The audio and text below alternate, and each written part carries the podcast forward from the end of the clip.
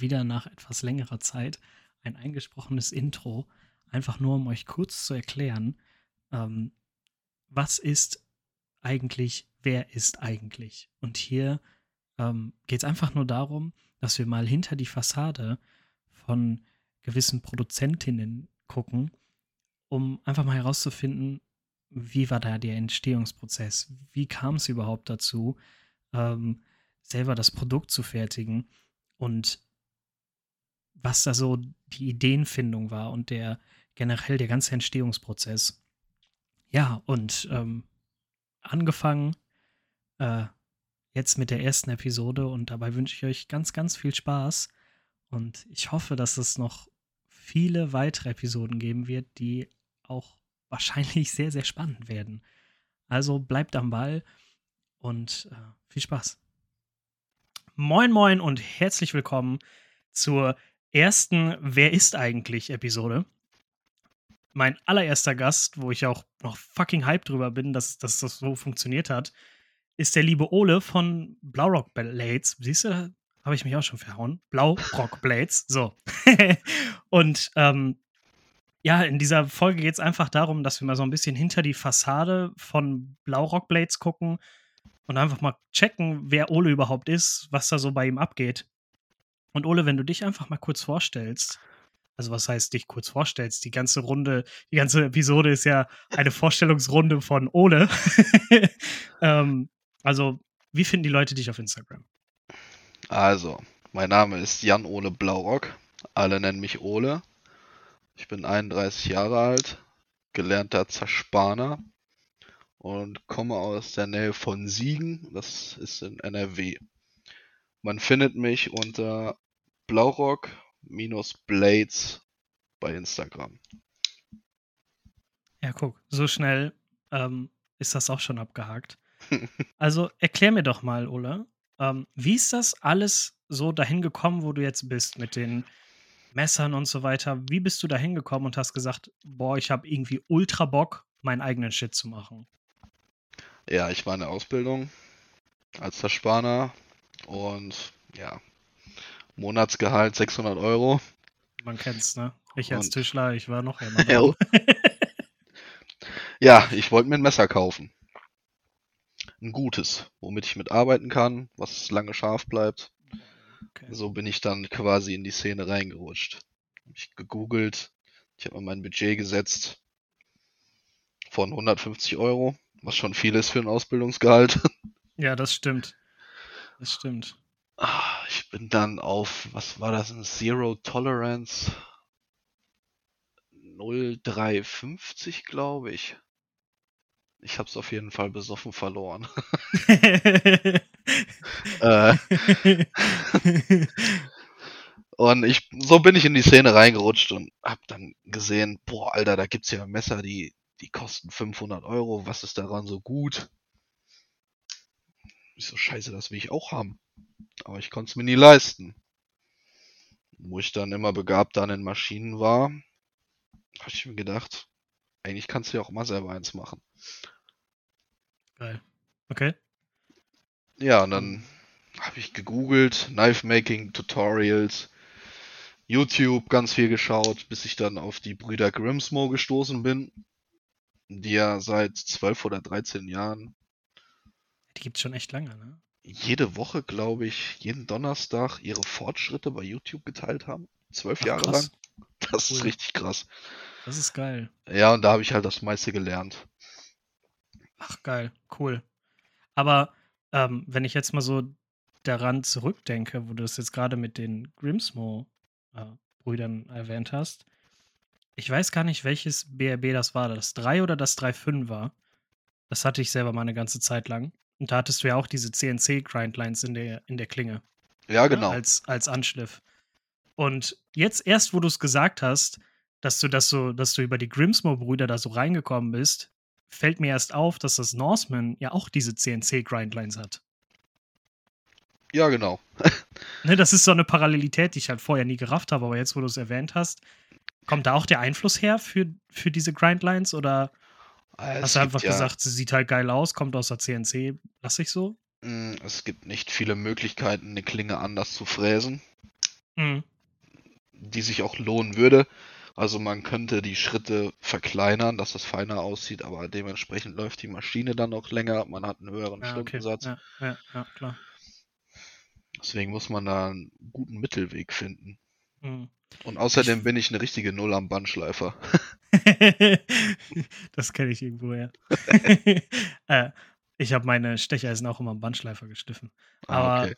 ähm, ich finde aber auch ehrlich gesagt, dass mit den, wo zum Beispiel so ein Arius oder so, da halt mega Wert drauf legt, dass die, dass der Anschliff so perfekt wie möglich ausgeführt ist, finde ich, dass, dass diese Grindlines von der CNC-Maschine da drin sind. Ich finde es ästhetisch mega geil, weil du immer noch so diesen, diesen Ursprung der Klinge da drin hast. So, Mhm. ne? Also, Ähm, bei Damastklingen fräse ich das ein bisschen anders. mhm, Da habe ich ganz winzig kleine Schritte und äh, eine andere Fräsrichtung, damit das ähm, Muster schöner rauskommt. Weil würde ich das mit diesen CNC-Lines, nennen wir es jetzt mal, ja. fräsen, dann sieht das Muster aus wie so, als wäre es verpixelt. Oh ja, das kann ich mir gut vorstellen. Ja. Wenn da so eine Treppe in dem Damast ist, ne? Ja, genau. Ja. Ja, das, das kann echt. Also, da hätte ich gerne mal ein Rolling von gesehen. so Treppendamast. Ledderdamast nochmal geleddert. ähm, also, wir waren jetzt gerade bei den Grimsmore-Brüdern. Wie ist es da für dich weitergegangen? Also, du hast dir dann jede Woche den Fortschritt von denen gegeben und wie ging es danach weiter? Dann ist das BRB 1 entstanden. Das Davon gibt es auch nur eins. Aber Deins. bei mir bei Instagram runterscrollt, ganz unten ist es irgendwo.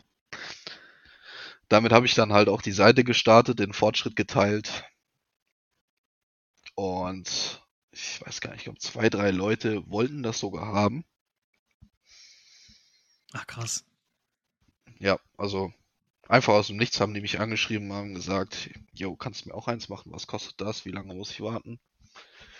Da habe ich aber gesagt, nee, das ist eher nur was für mich. Mhm.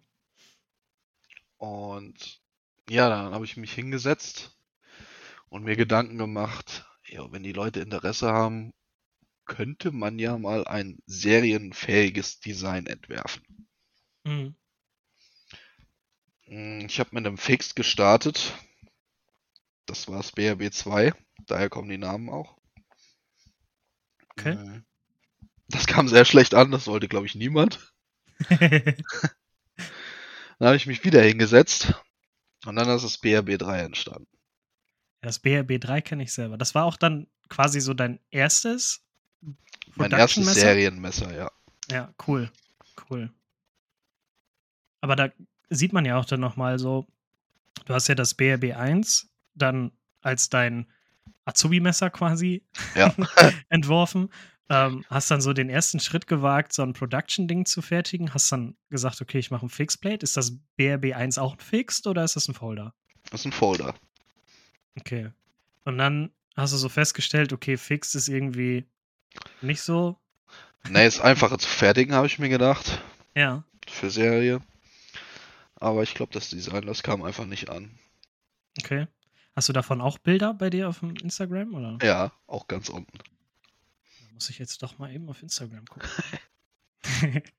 ähm, also bei dem BRB 1 hast du das immer noch so als EDC dabei oder ist das mittlerweile in der Vitrine, in der Vitrine gelandet als ähm, Boah, das habe ich nie wirklich benutzt. Ich habe damit mal meine Wohnung tapeziert. also es ist schon ein User. Okay. Aber ich bin selber damit unzufrieden gewesen, weil keine Line hat zu anderen gepasst. Also es ist schon so ein wirklich hässliches Endline. Ich versuche gerade daran zu erkennen, an dem Teil, wo du deine Einflüsse her hast. Aber es ist wirklich irgendwie alles so ein bisschen so, ne? So ein Spidey-Hole da drin, dann Ja, ja. so ein paar, äh, so ein paar Griffmulden und irgendwie so ein Forward-Choil, der aber dann doch irgendwie nicht so ganz so ein Forward-Choil ist. äh, die Griffe sind stark inspiriert von Extrema Ratio. ah, okay, okay. Ja. Ja, aber, aber ich finde das gerade ultra spannend, so dein, den Entwick Entwicklungsprozess zu sehen, ne? Du hast ja bei dem BRB 2 dann, bei dem Fixblade, das grundlegende Design ungefähr beibehalten. Ja. Weil ich dachte, ja, der Griff, der liegt eigentlich ziemlich gut in der Hand. Mhm. Ja. Geil. Also ich finde es gerade ultra spannend, das alles mal so nachzuverfolgen, weil ich das selber noch bis jetzt noch gar nicht wusste. Okay, dann kam das BRB 3. Wie bist du da zu diesem, zu dieser doch extrem markanten Designsprache gekommen? Wie lange hast du an dem Design gesessen? Oh, bestimmt zwei Monate. Ich habe erst eine Grundform gekrickelt auf dem Blog. Mhm. Ich weiß nicht, wie viele Versuche das waren. 10, 20. Bis ich dann so ungefähr die Proportion hatte, wie ich sie haben wollte. Dann habe ich das abfotografiert, Cut nachgemalt, angestarrt, tagelang angestarrt, überlegt, hier, was kannst du da noch verbessern und da. Ja, der Prozess ging wirklich zwei Monate. Da habe ich Material bestellt und habe meinem Kollegen gesagt, Jo, ich brauche noch mal deine Maschine. Kann ich ein Messer fräsen? Wie, noch eins? Ich so, ja, ich glaube, diesmal wird's. Geil. Ja, und dann habe ich es gepostet und auf einmal schrieben, ich weiß gar nicht, ich glaube 10, 10, 15 Leute, ey, das will ich auch haben. Cool. Und dann ging's los.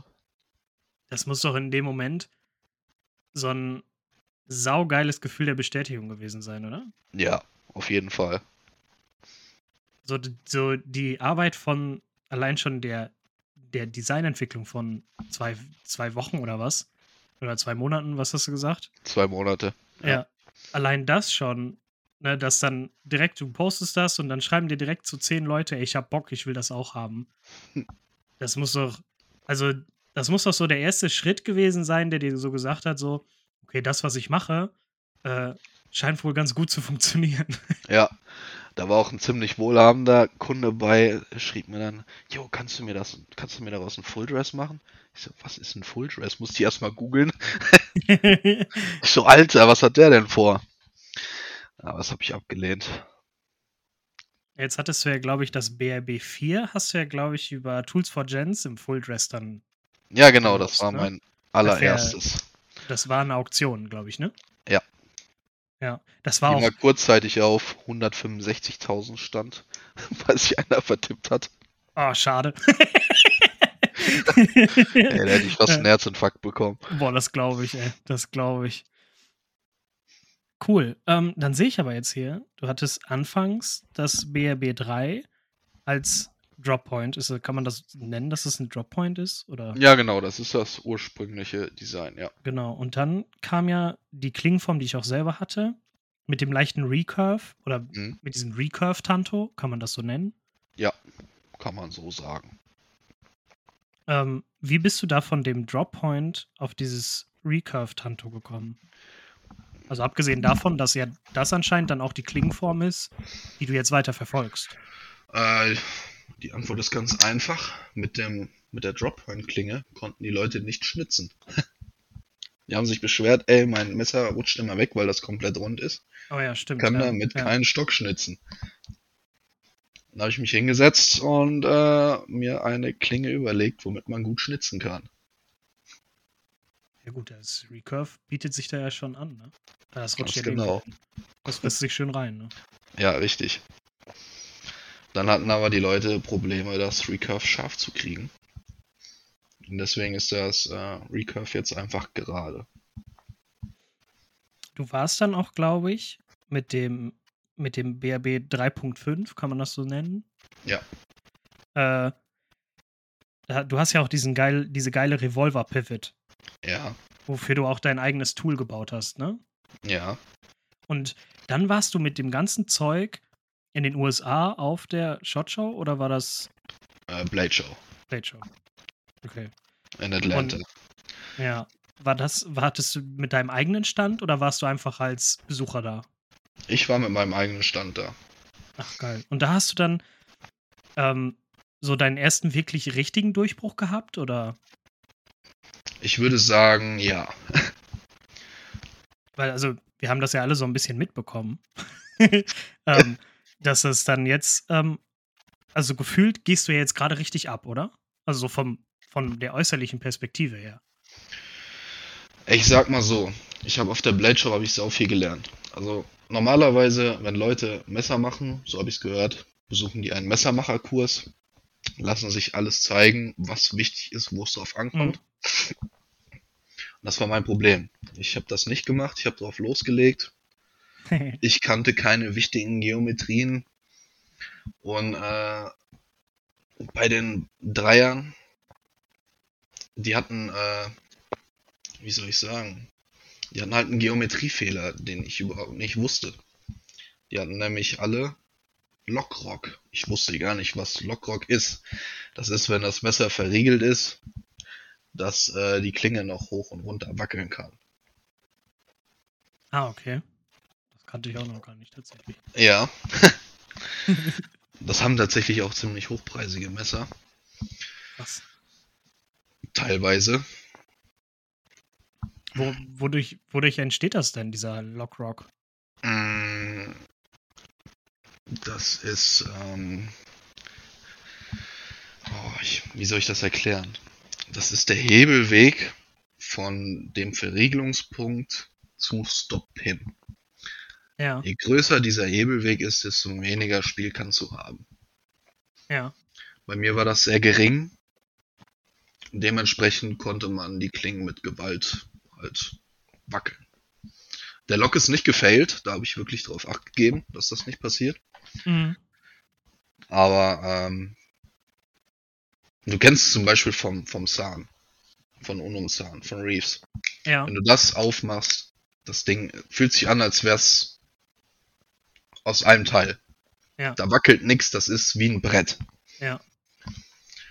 Und als ich den Hinweis bekommen habe, habe ich bestimmt wieder ein halbes Jahr entwickelt und Geometrien rausgefunden, die ich vorher gar nicht kannte. ja, mein Gott, so, so entwickelt sich das Produkt, ja. oder? Ja. Ich weiß gar nicht, wer das war. Ich glaube, das war der Kineson. Der hat mir das in den USA gesagt, wo ich darauf achten muss, wie der Winkel sein muss. Mhm. Und nach, ich glaube, 30 oder 40 verschissenen Klingen habe ich da meine passende Geometrie gefunden. Ja, aber also ähm, jetzt mal so, so ganz doof gefragt. Diese, wenn du jetzt sagst, so, ich habe 40 Klingen gefräst und die habe ich alle weggeschmissen ähm, weil ich nur rumprobiert habe. Aber das ist doch ein Investment, was sich jetzt auszahlt. Das hat sich jetzt richtig ausgezahlt. Also, ähm, wenn du jetzt so zurückblickst, ne, auf von deinem BRB 4 bis zum BRB 1, wenn du jetzt die Möglichkeit hättest, würdest du das alles nochmal genauso machen? Oder würdest du sagen, ich glaube, ich würde vorher doch so Messermacherkurse besuchen? Oder so, so wie es bis jetzt gelaufen ist, war geil? Ähm, es hat Vor- und Nachteile. Also einmal die Zeit, ich mache das jetzt seit drei Jahren. Ja.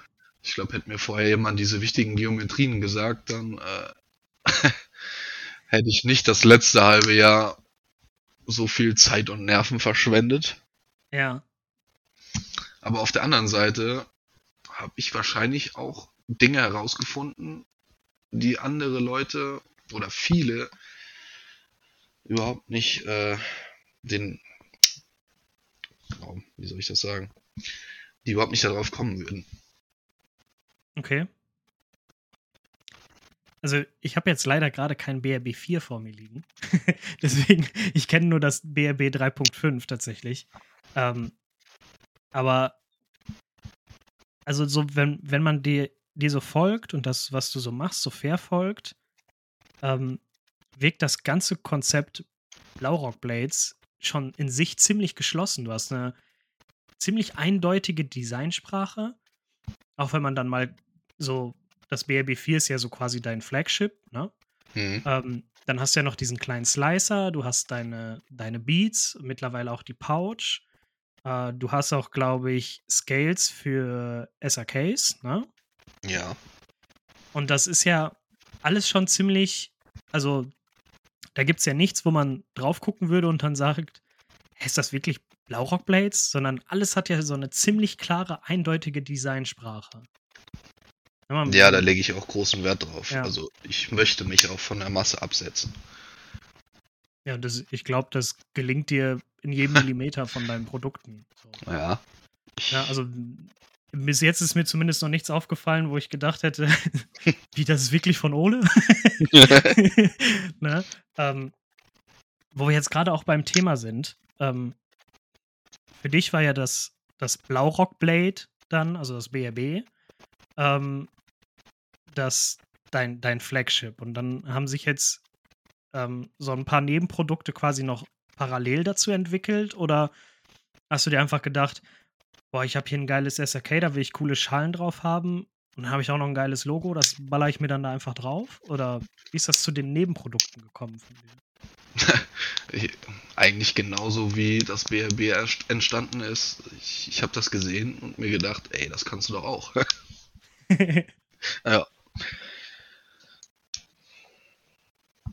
So habe ich dann losgelegt. Was kam denn zuerst? Ich Scales, die, Beat, Pouch oder der kleine Slicer? Ähm, die Scales.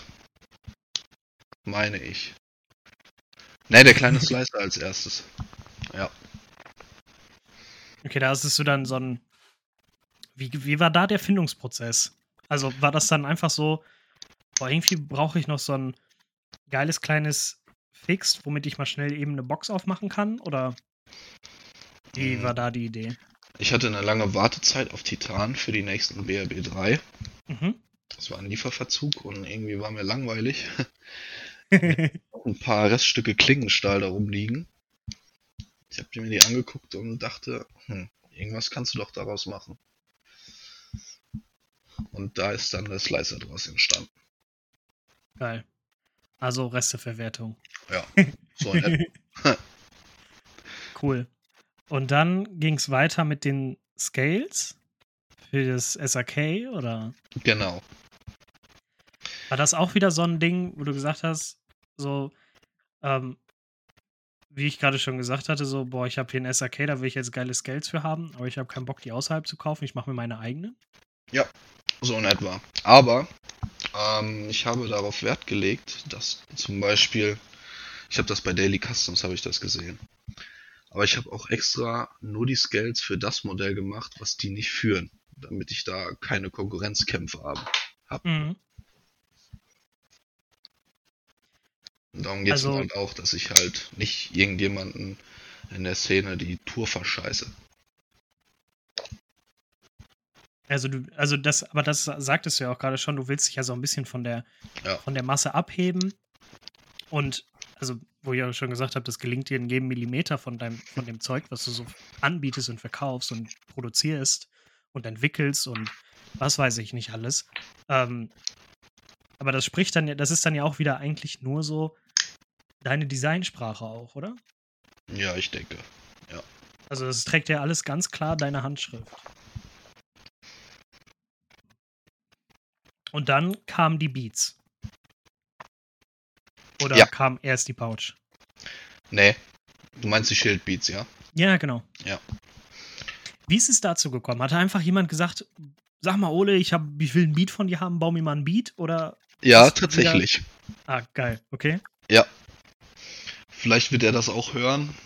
Der gute Fabian, er wollte unbedingt ein Beat haben. Er hat so lange gequengelt. Da habe ich gesagt, so, jetzt mache ich dir ein Beat. Hier hast du dein Beat, halt die Schnauze. nee, geil, cool. Der fehlt mir tatsächlich auch noch. Genauso wie so eine SRK-Scale. Die fehlt mir auch noch. Die Pouch habe ja. ich schon. Ähm, ich habe tatsächlich ziemlich viele Scales auf Lager, aber ähm, ich machte ja für die 93er Sachs SRKs. Ja. Und äh, ich wollte die Scales nur mit den Achsen anbieten. Du musst ja, du musst ja die Griffe abbohren und dann brauchst du halt noch Custom Pivots um die zu befestigen. Ja. Und soweit ich weiß, macht die, glaube ich, nur ein Typ und der kommt aus Russland. Okay. Dementsprechend deswegen Krieg gerade Lieferverzug. Ich bin in der Lage, die zu machen. Aber ich habe gerade keine Zeit dafür. Also ich habe quasi 400 SAK-Scales auf Lager, aber keine Pivots dafür. Krass. Und ah, ja, ich will die nur mit Pivots verkaufen. Da können wir uns ja äh, off-air noch mal ein bisschen detaillierter darüber unterhalten.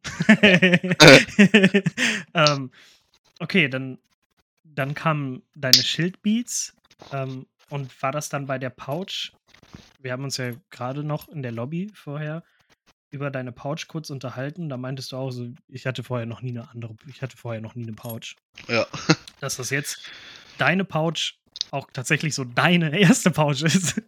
also nicht nur das Design, sondern oder generell die Pouch, sondern die Pouch itself so. Das ist auch deine allererste Pouch generell. Ja, das ist meine allererste Pouch generell, ja. Kam das auch so, ähm, dass du einfach Bock hattest, eine Pouch zu haben und dann wieder so deine eigene Pouch haben wolltest, genauso wie beim BRB 1 oder?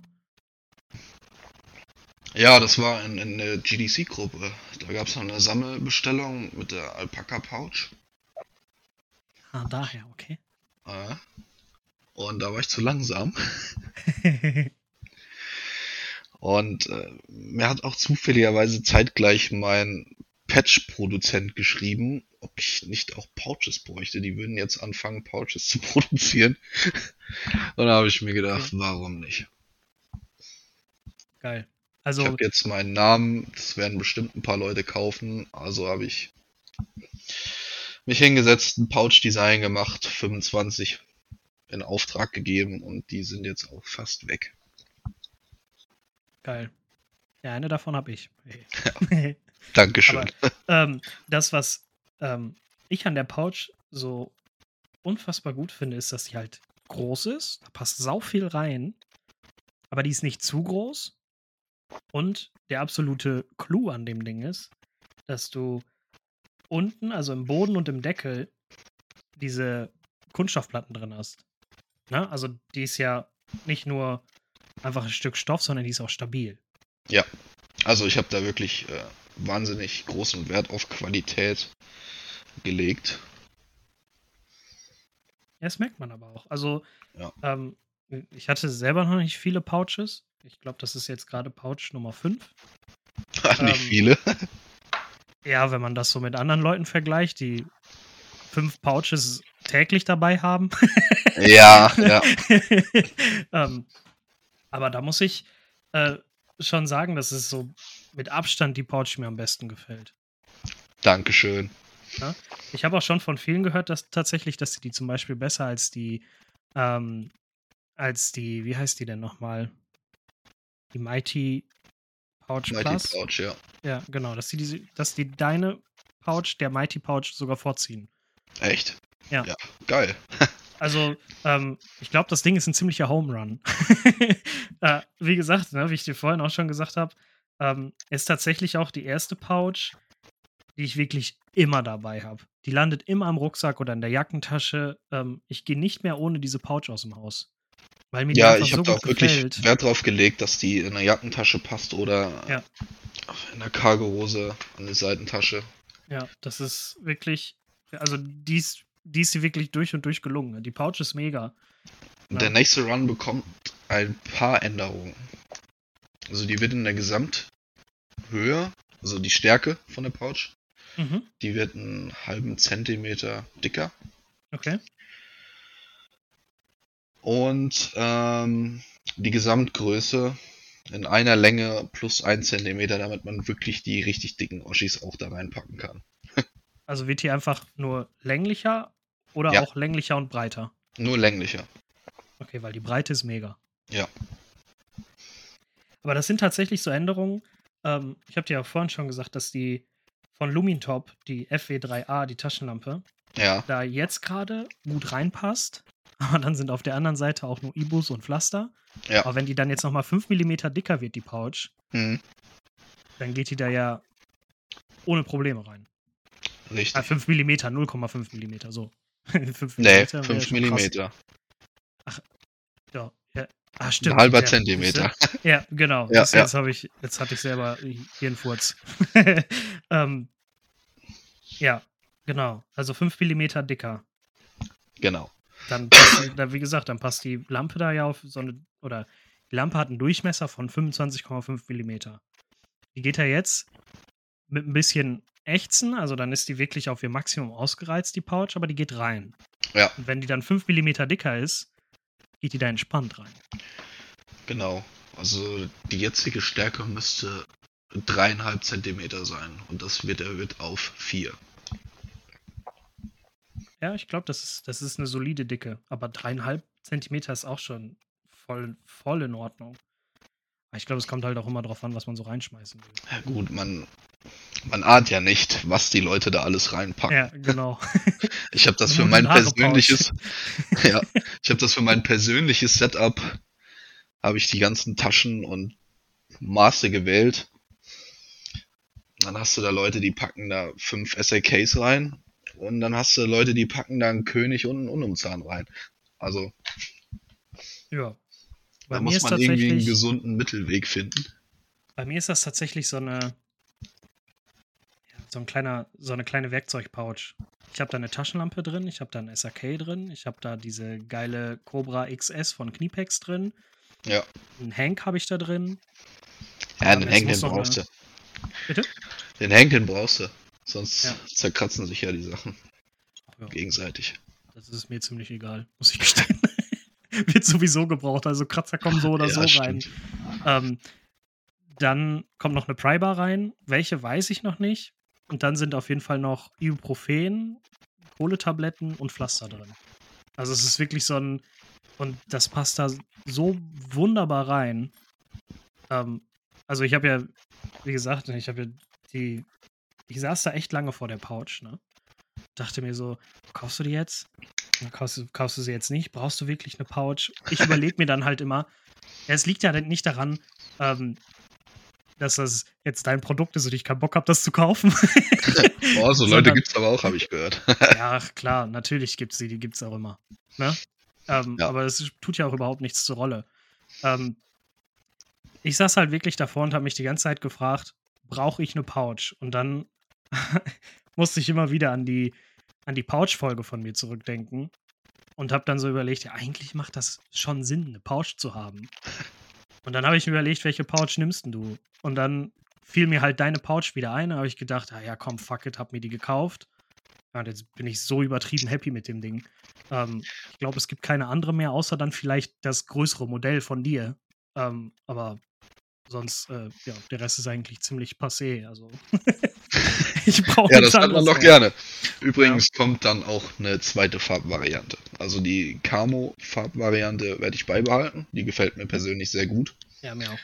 Aber es gibt ja auch Leute, die mögen kein Camo. Und daher wird die Was? in Schwarz-Grau kommen. In Schwarz-Grau? Ja.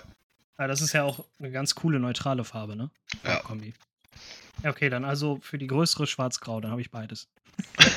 okay. ähm, okay, cool. Ähm, kommen wir nochmal zurück äh, zu deinem Flagship, zu dem BRB. Du bist jetzt beim ja. BRB 4. Genau. Ähm, ist das für dich jetzt gerade der Production Run, wo du sagst, okay, da, das ist so mein Durchbruchmoment gerade? Ich glaube schon. Also das BRB 4 ist ja eigentlich nur das BRB 3 mit allen Dingen, die ich auf der Blade Show gelernt habe in Atlanta. Ich habe mich da mhm. wirklich stundenlang mit namhaften Messermachern unterhalten und die haben mir so viele wertvolle Tipps gegeben. Das ist doch saugeil, oder? Ja, das ist Das muss doch so diese, diese Momente der Gespräche mit den, mit den ganzen Leuten und vor allen Dingen mit den ganzen Knife Cracks. ne? Ja. Muss doch einfach schon, das Gespräch an sich muss doch schon ultra geil gewesen sein. Ach, die ganze Blade Show, die war ultra geil. Es ging los, es, Stunde lang gerne Leere, zumindest hm. an meinem Tisch. Und dann kam, ich glaube, der Chef von Knife Center, stellt seinen Rucksack auf meinen Tisch ab. Ich konnte also so ein bisschen reinlunzen, der war nicht ganz zu und der ganze Rucksack war voller Geldscheinbündel. Dann oh, guckt er mich an und fragt mich, was kostet ein ganzer Tisch? Ich so, was? Okay. Wie bitte? Ja, der wollte meinen ganzen Tisch auf einmal kaufen. Geil. Okay. Ich so, mache ich nicht. Ich, äh, mich kennt hier keiner, ich würde gern mein Zeug ausstellen. Es wäre ja blöd, wenn ich nach einer Stunde schon nach Hause gehen kann. Ja. Dann habe ich ihm, ich weiß, ich glaube, ich hatte 30 Messer dabei, ich habe ihm 10 direkt verkauft. Okay. Krass. Ist auch geil. Das haben viele Leute gesehen. Ja. Und die haben sich gedacht, ey, warum kauft der Chef von Knife Center da gerade so viele Messer? Und dann sind die auch zu mir gekommen. Und ich war tatsächlich am ersten Tag ausverkauft. Geil. Okay. Plötzlich standen dann so Leute wie der Kinesen und der Felix von Something Obscene Company vor meinem Tisch gucken sich meine Messer an, machen Fotos damit. Ich so, was geht denn hier ab, bitte? Geil. Ja. Krass. Also es muss ja dann so der erste Moment ja, ich hätte ja da so fast geheult. Fiebertraum gewesen sein. Ja. ne? Das Geil. war wirklich Wahnsinn. Krass. Mega. Und dann, wie ging es weiter? Also es ist jetzt ähm, echt spannend, was du gerade erzählst, aus meiner Mhm. Perspektive zumindest. Also, ähm, dann warst du am ersten Tag ausverkauft. Ähm, aber du hast dann ja nicht aufgehört hinzugehen, oder? Nee, also ich hatte dann, ähm, nee, gar nicht, ich hatte noch zwei Messer übrig, so. Okay. Die hatte ich dann am nächsten Tag ausgestellt. Und als die dann weg waren, kam einer an und meinte, oh scheiße, ich bin viel zu spät, hier ist ja schon alles weg. Und er hat so lange gebettelt, bis er meinen persönlichen Prototyp aus meiner Tasche gekauft hat. Ich wollte ihn eigentlich nicht verkaufen, aber Ja, er hat mir dann abgeschwätzt. okay. Krass. Also, das ist ja dann, du hast dich dann ja ausgezogen bis aufs letzte Hemd. Ja, Aber ähm, während du, also während die Messer gekauft wurden, fanden da die Gespräche statt oder erst im Nachhinein, wo die dann so auch deine Messer dann wirklich so ein, zwei Tage dabei hatten? Oder ähm, wie lief das für dich?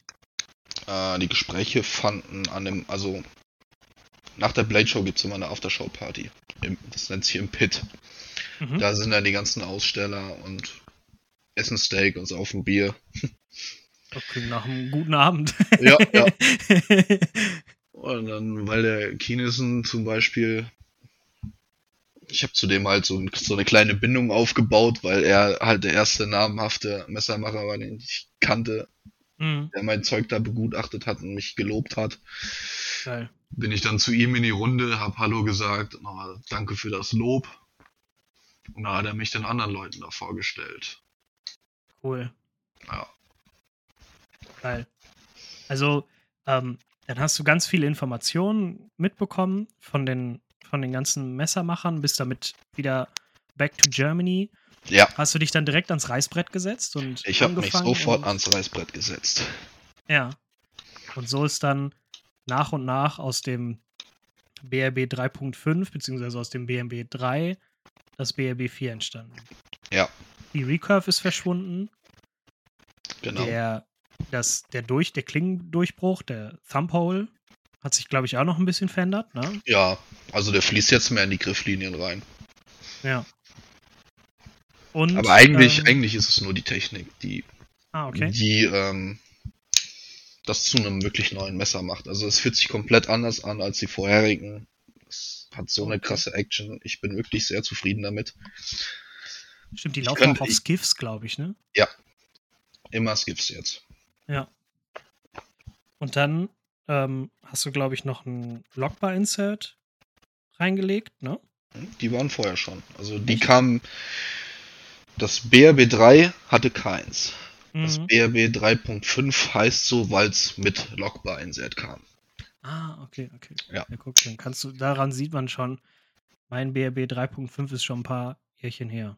Ja, Ich glaube jetzt so ziemlich anderthalb oder zwei Jahre. ja, das kommt hin. Ähm,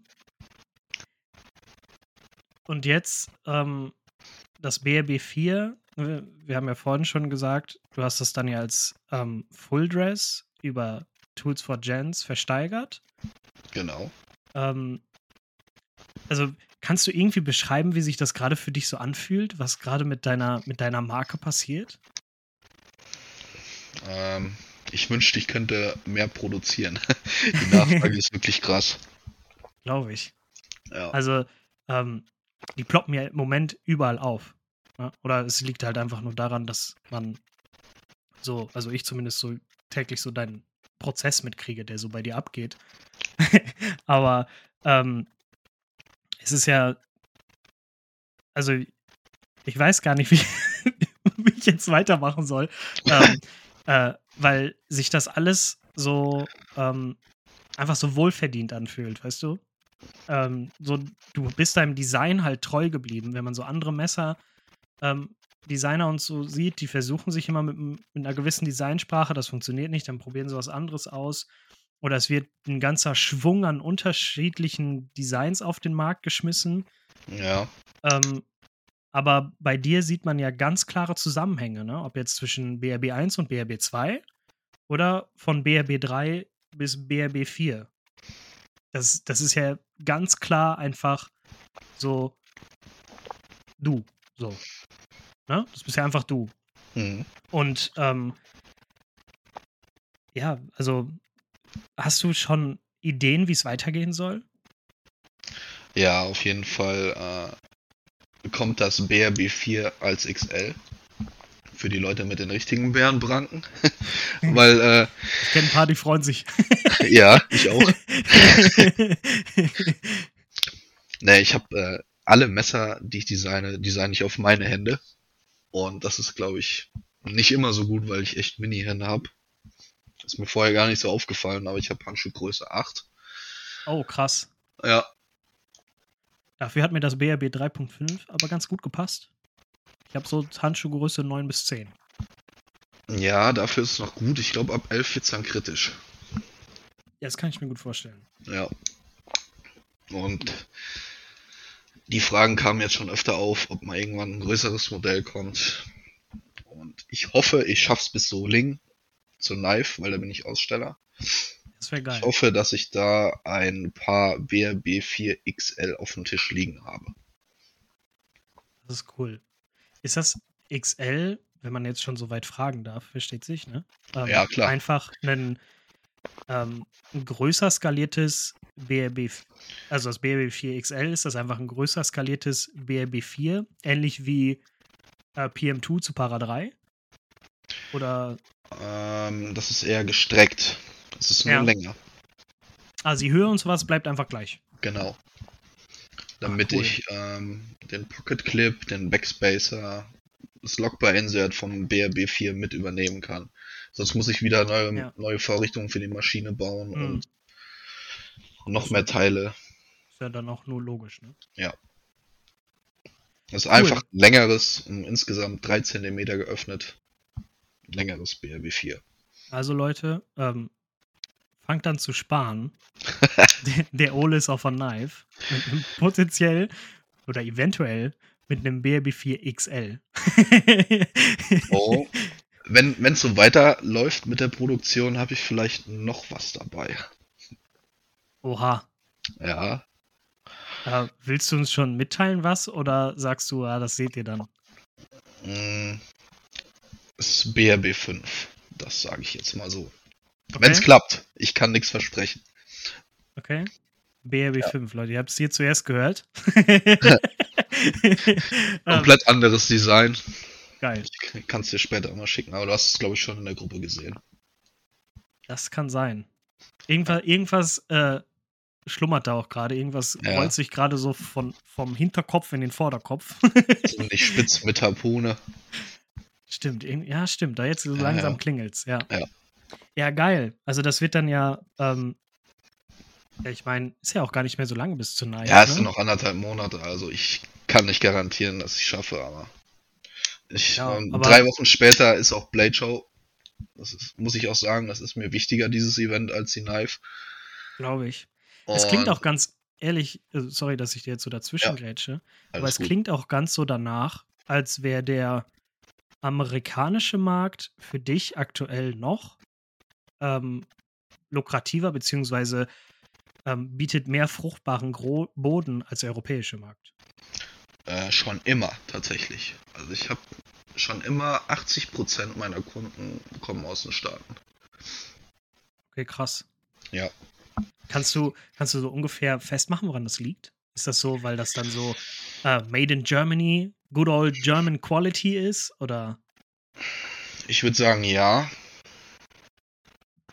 Und ja, ich keine Ahnung. Ich glaube schon. Ich, ich verstehe es nicht, weil eigentlich bin ich der Meinung, dass mehr Deutsche meine Messer kaufen sollten, weil ich der einzige deutsche High-End-Produzent bin. Ja, also. Ich, ich weiß ähm, nicht, entweder sind die zu missgünstig oder zu geizig, ich weiß es nicht. Oder das Design spricht die Deutschen nicht an, sondern eher die Amis, weil es ja eher so tactical ist. Genau, das, das wäre natürlich, das ist, glaube ich, auch so der, der springende Punkt. Also ich finde dein Design mega und äh, hätte ich die Mittel, würde ich mir auch nicht nur ein BRB4 kaufen. Ähm, hm. Aber ich glaube tatsächlich, dass der springende Punkt deine Designsprache ist. Und wenn ich mich so im deutschen Raum umgucke, gibt es natürlich immer wieder Leute, die ähm, auf diese Tactical ähm, Schiene voll, voll aufspringen. Ja. Ähm, aber ich selber für meinen Teil habe jetzt mit meinem mit meinem Sahn ähm, so festgestellt, ich in meinem Job und in meinem in meiner Ausbildung, also beziehungsweise in meinem Studium, im Hinblick auf meinen zukünftigen Job, ist halt ein nicht konformes Messer direkt echt kritisch. Ne? So als Lehrer ist das ähm, an einer Schule ja, ja. Äh, auf einmal irgendwie dein Umnumsan Tanto auspackst, um deinen Apfel zu pellen oder so. Ja, das ist ne? ähm, wild. Geht's halt, in, eine, geht's halt in, eine, in die falsche Richtung. Ja, und ähm, deswegen habe ich mich jetzt halt vor kurzer Zeit, äh, vor einer guten Woche, ähm, dazu entschieden, wirklich zu sagen, okay, ich mache komplett konform, was mein ähm, EDC angeht. Hm. Und ähm, ich glaube, so geht es nicht nur mir. Ja, natürlich sagen auch viele 842a, was soll's. Ne? Ähm, ja. Aber ich, um nochmal zurückzukommen, ich glaube tatsächlich, deine Designsprache ist ähm, amerikanischer Natur mit deutscher Qualität. Und deswegen sind die Amis geil. So würde ich das jetzt, glaube ich, unterm Strich zusammenfassen. Das wäre zumindest so meine, meine Intuition. Klingt plausibel auf jeden Fall. Ähm, bist du denn so, also du sagst ja gerade, du hättest Bock, dass mehr Deutsche oder mehr deutschsprachige oder Europäer deinen, deinen Kram kaufen. Ähm, ist das so generell auch der Tenor bei dir oder sagst du, oh, ich könnte mich auch damit abfinden, mich komplett auf den amerikanischen Markt zu werfen? Ich muss sagen, die Amis, äh, die, die haben da auch eine andere Wertschätzung. Also, mhm. also mir ist es im Endeffekt egal, wo die Leute herkommen, die meine Messer kaufen. Ja, klar. Hauptsache die kaufen. ja, Hauptsache die kaufen und gefällt, sagen wir so. also, ich habe da auch keine Probleme mit Päckchen nach Amerika zu schicken. Die Kunden mhm. bezahlen den Versand. Die meisten halten das auch wirklich nach Bestellung nach zwei Tagen in der Hand. Das sind die immer richtig krass. Ich habe da einen wirklich tollen Versandweg gefunden. Geil. Ja. Also zwei Tage von hier in die Staaten ist schon. Ja, das ist Wahnsinn. Das ist, das ist manchmal schneller als hier die ja, Post. Auf jeden Fall, auf jeden ja. Fall. Krass. Ähm, also, wo soll für dich mit deiner Marke ne, und mit deinen Designs und so, wo soll noch die Reise hingehen? Hast du schon so Wünsche oder Vorstellungen, wo du sagst, okay, in fünf Jahren wäre ich gerne da und da? Also der größte Traum ist ja eh, davon leben zu können. Ich wollte es gerade sagen, ja. Ja, ja. Also ich bin ja noch hauptberuflich äh, Angestellter, stinknormaler Zerspaner an der Maschine und mache die Messer nebenbei in meiner Freizeit. Und ich hoffe, der Sprung, eigentlich ist es geplant, dass ich mich nach der Blade Show, falls sie wieder so erfolgreich wird wie die letzte, mich dann komplett selbstständig mache. Cool. Das ist aber, dann geht ja auch irgendwo ein Traum in Erfüllung, oder? Ich hoffe. Ich hoffe, die Nachfrage bleibt so. Also, ich wünsche es dir von Herzen. Ähm, ich drücke dir auch alle Daumen, die ich habe. Alle vier. Danke. Ähm, äh, also Blade Show, sagst du, ist dann äh, im Juni? Ja. Ich glaube vom zweiten bis zum vierten. Geil. Also äh, können wir da ja dann nochmal. Also für das, was, was jetzt, wo du das so ansprichst, ne? Was ja richtig geil wäre, wäre ja schon, wenn dann Blade HQ, Knife Center und wie sie nicht alle heißen, die machen ja immer so Blade Show Roundups, ne? So, hey, ja. wir sind jetzt gerade bei dem und dem Designer, bei dem und dem Hersteller, dies, das, Ananas. Und dann allein schon so ähm, Blaurock-Blades da zu sehen, ist ja schon einfach dann insane. So. Jo. Das, das wäre auch, glaube ich, dann, ähm, wenn ich, ja, neben Böker, ne, der erste, also der zweite deutsche Name, der dann so in, den, in diesen Listen auftauchen würde, oder? Ich denke schon, weil mehr fällt mir auch nicht ein. es gibt ja nur noch Böker. Ja. also so, ähm, die halt den amerikanischen Markt so groß abdecken. Ja, ja, ich. Also es gibt ja nicht nur Blaurock Blades und Böker hier in Deutschland, es gibt ja ganz viele andere, äh, anderen geilen Shit auch hier. Aber ähm, Böker ist ja so die große, der, der, das große Aushängeschild. Ja, obwohl Böker gar nicht oder? Produzieren die alles in Deutschland? Ich glaube nicht. Nein, auf gar keinen Fall. Die haben auch so viel äh, in Taiwan und in China, so in Asien und so. Ja. ja, das ist auf jeden Fall wichtig für die Zukunft von Blaurock Blades, dass meine Messer immer made in Germany bleiben. Also ich werde niemals irgendeinen Production Run in China machen lassen. Hm. Also, ich glaube auch, dass das ähm, dass es auch schade wäre, wenn das, wenn das so kommen würde. Ja, das ist ja gegen das, wo mein Name steht. Ach, oh, das musst du rausschneiden. Dafür steht mein Name, also dass es wirklich Made in Germany ist und gut abgesehen von den Pouches und den Patches, weil das könnte kein Mensch bezahlen, wenn ich die hier produzieren lassen würde. Mhm. Aber äh, das, was ich selber machen kann, das mache ich auch selber. Ja. Also,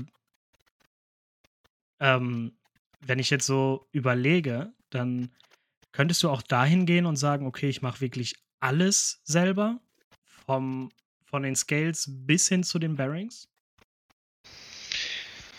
Ich, ich versuche halt, muss halt abwägen, was lohnt sich, Zeit zu investieren und was nicht. Ich kann mir High-End-Lager kaufen und muss mich dann keine zwei Tage dahin stellen und 50 Lager fressen. Mhm. Ich muss ja irgendwie meine Zeit einteilen, damit ich so viele Messer wie möglich raushauen kann.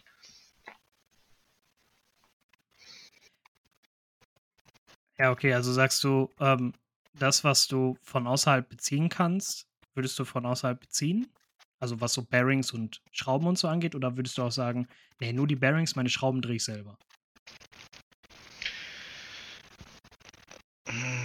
Also wie weit würdest du sagen, wie weit würdest du gehen, zu sagen, ähm, ich beziehe nur, also das, den hauptsächlichen Prozess, also Bearbeitungsprozess, Scales, Messer, äh, Scales, Messer, Klinge, ähm, und Backspacer, Clip und allem Pipapo und dann, wie machst du das denn gerade? Also Bearings, klar, Skiffs, die kommen von außerhalb. Ja. Drehst du deine Schrauben auch selber oder kommen die auch von außerhalb? Äh, die Achsschraube drehe ich selber. Okay. Das ist auch mein eigenes System, sage ich mal so. Das haben, glaube ich, auch nicht viele. Weil die Achsschraube, normalerweise kennt man ja, du hast äh, zwei Schrauben und in der Mitte eine Hülse. Mhm. Ja. Meine ist äh, ein Bolzen, quasi ist eine Schraube und auf der anderen Seite eine Mutter. Hat, glaube ich, auch keiner. Oder zumindest sehr wenige. Mir ist keiner ja. bekannt. Ich habe das nur so designt, weil es halt für mich einfacher in der Fertigung ist, eine Schraube zu machen, anstatt ja. drei Teile. Und so ist dann auch der, der Revolververschluss quasi, also diese, diese, dieses Revolver-Tool entstanden, oder? Ja, genau.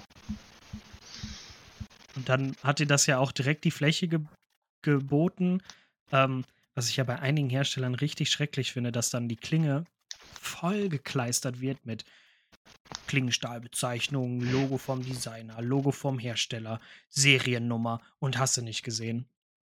Du hast dann ja dein Logo, also du hast ja dann nicht die ganzen Stahlbezeichnungen Bezeichnung und Logo und sowas, das hast du ja, die Klinge hast du ja komplett clean gelassen. Ja, genau. Und hast dann dein Logo in die Pivot eingearbeitet und damit das dann auch ähm, so gelöst, dass sich die Pivot nicht verdrehen kann. Ganz genau. Also es ist ja auch wieder so ein so nicht einfach, okay, ich muss mein Logo noch irgendwo hinmachen, ja, ich baller das auf die Klinge, sondern es wirkt ja halt auch schon wieder einfach durchdacht und durchkonzeptioniert. ja, wie gesagt, ich starre meine Designs stundenlang an und überlege halt, was kann man besser machen. Wie kann man das besser lösen. Aber ich glaube, dass ähm, das sieht man einfach auch schon, wenn, wenn man so die vom BRB 3 bis zum BRB 4 so jeden, jedes Messer nebeneinander legen würde, also je, alle drei, ähm, dann sieht man ganz klar diese Entwicklungsschritte, oder? Ja, ich denke auf jeden Fall. Ja. Also rein optisch definitiv. Ne? Die Designs, die sich verändern. Allein schon von der Droppoint-Klinge über, die, über das Recurve-Tanto zu dem jetzt normalen Tanto. Ne? Oder ist das, ist das ein normales Tanto? So ein asiatisches Tanto, ne? Ja, so ein Oder? Mittelding halt. ja, irgendwie so ein Droppoint-Tanto. Ja. Ein Spanto. ja. äh, ja, also, ähm, wenn ich, was mir jetzt noch die ganze Zeit unter den Nageln brennt, ne? Also wirklich unter den Fingernägeln brennt. Ja. Trägst du im EDC nur dein Shit? Oder sagst du, boah, ich sehe von dem Scheiß schon den ganzen Tag so viel. Bei mir habe ich das gar nicht so krass im EDC. Ähm, ich habe eine sehr kleine Sammlung. Mhm. Und die besteht zum größten Teil aus Prototypen von mir. Und ja, ich benutze halt den aktuellsten Prototyp so gut wie täglich, um einfach zu testen, ob er hält, ob ich noch irgendwas verbessern kann. Also ja. ich habe jetzt den BRB 4 Prototyp seit, ich glaube, fünf Monaten, sechs Monaten täglich dabei, arbeite damit und schaue, wie alles funktioniert. Das ist auch, glaube ich, so die klügste Weise, so seinen Prototypen oder sein Messer auf Herz und Nieren zu testen, oder? Ja. Das einfach einen Prototypen bauen, ab damit in die Hosentasche und rocken. Ja, ich hack damit auch alles durch, ist mir scheißegal, weil wenn es kaputt geht, kann ich mir ein neues machen. das ist natürlich der ja. Vorteil, wenn man die Quelle ist. Ne? Richtig. ja, geil. Also, ähm, ich finde es mega spannend. Ich freue mich auch voll darauf, was jetzt unter dem Namen Blaurock Blades noch alles passiert, was damit noch passiert. Bis jetzt finde ich es saugeil, was bei dir so abgeht. Ich liebe deine Designs und wie das, diesen ganzen Entwicklungsprozess. Ich finde es einfach sau spannend. Danke. Ähm, ich bin gespannt wie ein Bogen, was bei dir jetzt noch abgeht. Vor allen Dingen im Hinblick dann auf die Blade Show jetzt im kommenden Juni. Ja. Ähm, ja, also die Leute können dir auf Instagram folgen. Ähm, beziehen die dann auch die Messer direkt über Instagram oder hast du auch eine Homepage, auf der die, auf die, die Leute zugreifen können? Ah, ich habe eine Website, die ist blaurock-blades.com. Äh, wenn ich endlich mal geschafft habe, die Waitlist von dem BRB4 abzuarbeiten, werde ich immer äh, kleine Drops in verschiedenen Ausführungen auf meiner Website, auf, auf die Website stellen. Weil diese Custom Orders, da möchte ich weg von, weil das nimmt mhm. viel zu viel Zeit in Anspruch. Das glaube ich. Also ich mit den Drops nie, ja. haben wir uns ja auch tatsächlich ähm, schon drüber unterhalten in, in, dem Podcast, über die Folge Drops, Drops, Drops, Drops. Oder ne, ist der Drops schon gelutscht? ähm, und da haben wir auch schon festgestellt, dass das so mit die beste Marketingstrategie ist, die man verfolgen kann. Würdest du das als aus der Perspektive eines Herstellers so unterschreiben? Ich mach's halt einfach. Also wie gesagt, ich habe die Waitlist erstellt. Ich habe angekündigt, yo, ich mache jetzt die BRB 4, wer ja. möchte sich eins re reservieren. Und auf dieser langen Reise diese Liste abzuarbeiten, war ich so genervt, dass ich immer irgendwas ändern musste, irgendwas Material austesten und es ging mir einfach auf den Sack. Ja. Ich möchte in Zukunft nur noch Makers Choice machen, die Dinge produzieren, wo ich weiß, dass es funktioniert und nicht hm. wochenlang rumtesten muss. Und daher habe ich mir das Beispiel von, ich glaube, OZ Machine Company, die machen das glaube ich auch so, die machen glaube ich wöchentlich oder alle zwei Wochen hauen die 20 Rusis auf ihre Seite und der, der Glück hat, bekommt eins. Das wirkt ja auch dann, ähm, wie du gerade schon gesagt hast, für dich viel, viel entspannter. Ja. Ne, du sagst einfach so, ich produziere jetzt äh, komplettes Badge von 10 Messern, komplett Plain Jane, ohne fancy Shit und hau das auf dann mal auf meine Website oder ich mache zwei Plain Jane, dann äh, ein Full Dress meinetwegen und, ne, aber das ist dann ja... Ja, zum Beispiel, ja, äh, 10 Plain Jane und danach 10 mit Ultim Inlay oder 10 danach mit Carbon Fiber. Ja. So ist es geplant. Das, wenn, wenn man das jetzt, wie du ja auch gerade schon gesagt hast, du fräst die Damast-Klingen ja auch zum Beispiel anders als die normalen Klingen. Ja. Ähm, allein da schon dann ja ähm, in der Waitlist abzuarbeiten. Ne? Dann hast du Damast, dann wieder nicht. Dann drei Damast, dann fünf ohne Damast. Das, ja. Dann ist das ja für dich auch immer ein, ein Wechsel im CNC-Programm. Richtig. Und wahrscheinlich dann auch einen Umbau der CNC, oder nicht? Hm, eigentlich ist es nur ein Werkzeug, was gewechselt werden muss. Ja. Aber ähm, die Maschinenlaufzeit ist halt beim Damastfräsen viel größer. Mhm. Das heißt, ich muss mir mehr Zeit dafür einteilen. Und dann gab es Wünsche mit Klingenstellen, wo ich nicht in der Lage bin, die zu bearbeiten. Zumindest wirtschaftlich. Ich bin in der Lage, aber es lohnt sich nicht für mich. Ja. Das fällt auch weg. Ja. Also Materialien nur noch Maker's Choice. Also ich mache da keine Experimente mehr. ja, aber ist doch auch dann ja, für dich ein Volltreffer. Die Wenn die Leute das akzeptieren, dann ja. Also mich würde es wundern, wenn nicht. Weil es ist ja immer noch BRB 4. Ne? Ja. So. Am Messer ändert sich ja nichts. Ja gut, aber äh, du kennst ja diese Magna Cut Welle. Und ja. äh, da schwimme ich gegen, weil dieses Scheißzeug, das frisst so viele Fräser. Ich müsste bestimmt 150 Euro Aufpreis für eine Magna Cut Klinge nehmen, damit Boah, sich das für mich lohnt. Krass.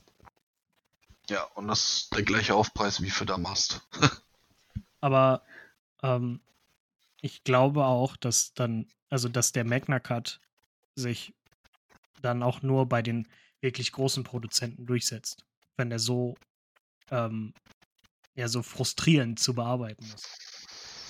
Ja, vielleicht gibt's, vielleicht kennen die großen Maker oder Produzenten Strategien, die ich nicht kenne. Kann auch sein. Vielleicht lernst du wieder was auf der Blade. Vielleicht lerne ich was. also, ähm, ja, dann wird es ja jetzt in den kommenden Monaten für dich selber nochmal richtig spannend. Mhm. Ähm, ich drück dir, wie schon gesagt, alle Daumen, die ich habe, alle vier. Äh, und ich glaube, außer du hast noch irgendwas, was du uns unbedingt mitteilen möchtest. Ähm, Och. Ich glaube, ich habe jetzt schon so viel mitgeteilt. das glaube ich auch. Jetzt, jetzt wisst ihr zumindest, ähm, da, jetzt kennt ihr nach dieser guten Stunde, hat sich Ole jetzt euch auch mal vorgestellt. Ja. ähm, ja, ich wünsche dir auf jeden Fall alles Gute für deine Zukunft. Ich verfolge deine Laufbahn mit äh, absoluter Faszination. Und Vielen Dank. Könnte nur sagen, watch him. ähm, und wenn du auch nichts mehr zu sagen hast, außer du willst noch irgendwie deine Family grüßen oder deine Arbeitskollegen. ich grüße den Olli Weber, weil das der einzige Mensch ist, mit dem ich wirklich über Messerbau reden kann. Okay. Äh, wenn Weil ihr euch jetzt ja. fragt, who the fuck ist Olli Weber? Ähm, die Frage werden wir hoffentlich in Zukunft auch noch beantworten. Wer ist eigentlich Olli Weber? Ich hoffe. Äh, dann wisst ihr auf jeden Fall auch, wen Ole jetzt meint. Ja. Ähm, vielleicht magst du ja schon mal so sagen, Ole, ähm, wie finden die Leute Olli Weber auf Instagram? Oh, der hat eine neue Instagram-Seite. Moment, der wurde gehackt. Ich muss selber nachgucken.